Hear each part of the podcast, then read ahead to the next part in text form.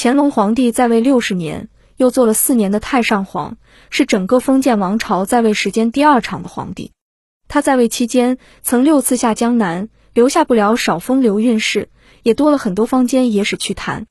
他的两位皇后先后在他南巡过程中，一个病死，一个被废。于是人们就猜想，这两位皇后的遭遇肯定都与乾隆风流有关。那真实情况是怎么样的呢？乾隆生前一共有过两个皇后，第一个皇后富察氏是她还是宝亲王时的嫡福晋，乾隆二年被册封为皇后。富察氏温情脉脉，为人恭谨简朴，得到太后赏识，后宫嫔妃敬重，乾隆皇帝也对她恭敬有加。帝后二人心心相印，非常恩爱。有一年，乾隆帝下令将畅春园、长春馆以及圆明园三处并为一处。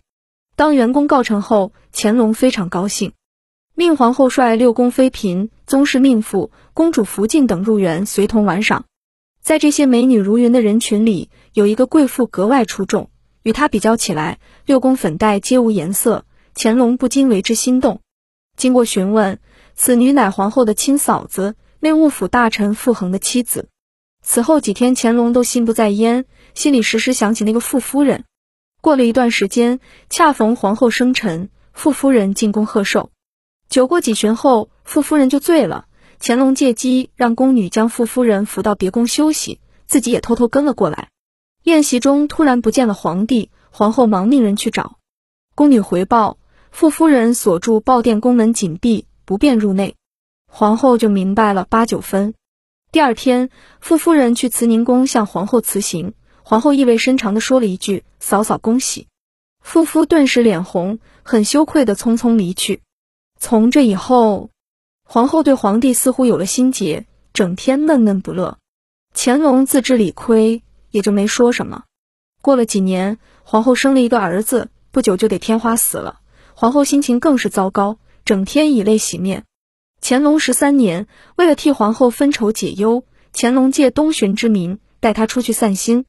一路上游览江山美景，皇后富察氏仍然无法释怀。不久就受了风寒，乾隆顿时慌了手脚，下令马上回京。可刚走到德州，皇后就不行了，终年三十七岁。富察氏皇后临死前，只留给乾隆一个幽怨的目光，这个目光让乾隆愧疚了一生。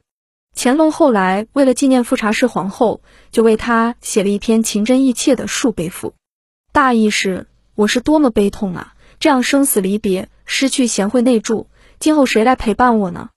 富察氏皇后去世后，六宫不能一日无主，就在太后的决议下，将贤妃乌拉那拉氏封为皇贵妃，暂时代行皇后之职，统领六宫。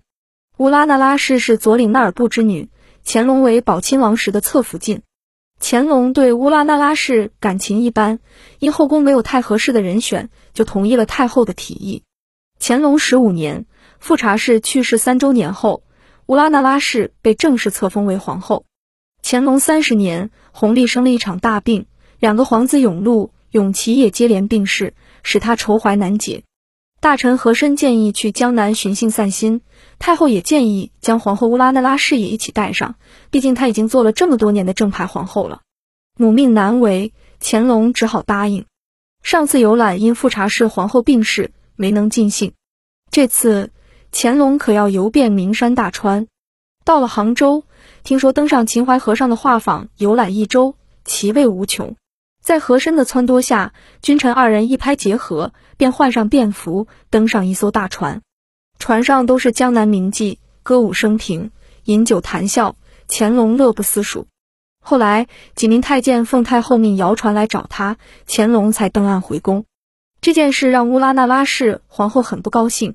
自从他被册封后，皇帝对他一直很冷淡。想到自己在皇上心目中还不如那些名妓，气就不打一处来，忍不住与乾隆争吵了起来。据说他当时大哭大闹，不依不饶，竟然发脾气把自己的头发给剪了。按照大清国律，只有在皇太后和皇帝驾崩的时候，皇后才能剪头发。皇后的行为触怒了龙颜，被命提前回京了。此后几天，乾隆仍余怒未消。也匆匆赶回京城，将乌拉那拉氏打入冷宫。对于乌拉那拉氏被打入冷宫一事，《清实录》是这样记载的：皇后自册立以来，并无失德。去年春，朕供奉皇太后巡幸江浙，正成欢洽庆之时，皇后幸忽改常，于皇太后前不能恪尽孝道，比至杭州，则举动尤乖正礼，既累风靡，因令先回京，在宫吊舍。意思是说，皇后自打嫁过门后，并没有什么错。直到去年春天，我陪着皇太后巡幸江这一带，正玩得高兴呢。皇后突然转了性子了，对皇太后大不敬。到了杭州就更加过分了，疑似精神病。因此我让她先回宫，好好调养。这话说的婉转，其实就是把皇后打入冷宫了。如果按照《清实录》上所说，是因为皇后对太后不能恪尽孝道，这个理由相信很多人都能理解。但是关于真相，民间还流传着另一版本。就是在那拉皇后身上说事儿了。简而言之，那拉皇后一切不贤不惠的罪名，都是乾隆皇上的借口，为的是遮盖她的风流韵事。被打入冷宫的那拉皇后积郁成疾，第二年就病逝了。据说当时乾隆皇帝正在木兰围场打猎，他听到这个死讯后，竟然无动于衷，并下令丧礼只能按皇贵妃的礼仪入葬，就葬在纯惠皇贵妃那里，不给她单独的陵寝。自己百年之后也不要他陪葬在身边，就这样，去世后的乌拉那拉氏不但没有资格陪葬在乾隆身边，他甚至在妃子的原寝里都没有落脚之地，只能寄居在纯惠皇贵妃的旁边。两个皇后两种结局，他们用自己的一生把后宫佳丽的幸与不幸诠释的淋漓尽致，至今耐人寻味。